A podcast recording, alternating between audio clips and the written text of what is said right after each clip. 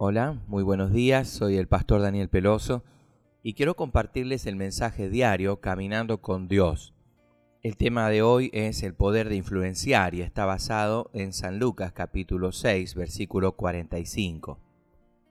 El que es bueno, de la bondad que atesora en el corazón produce el bien, pero el que es malo, de su maldad produce el mal, porque de lo que abunda en el corazón habla la boca.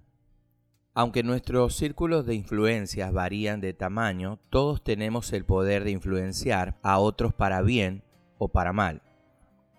Daniel no tenía el propósito de impresionar o influenciar a los demás, pero algo de su personalidad afectaba a todos los que tenían contacto con él, desde los servidores más humildes hasta reyes de imperios. Lo que hacía distinguir a este joven era su compromiso con sus convicciones creía en la verdad absoluta de las escrituras. Cuando fue llevado a Babilonia, se propuso no contaminarse con la comida del rey, porque sabía que comer carne ofrecida a los ídolos estaba prohibido por la ley mosaica.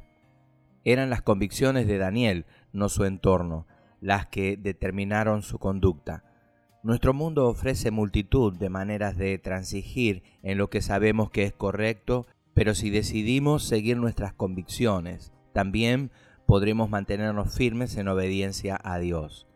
Aunque este mundo incrédulo puede burlarse de nuestros valores y de nuestro estilo de vida, su respeto por nosotros disminuye cuando vacilamos y cedemos a las tentaciones.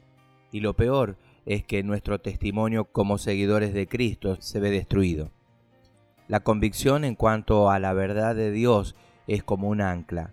Cuando soplen los vientos de la opinión y las olas de la tentación nos golpeen, podremos saber con certeza la forma correcta de responder. No vacile en su obediencia al Señor. Su firme posición en defensa de lo correcto podrá influir poderosamente en los demás.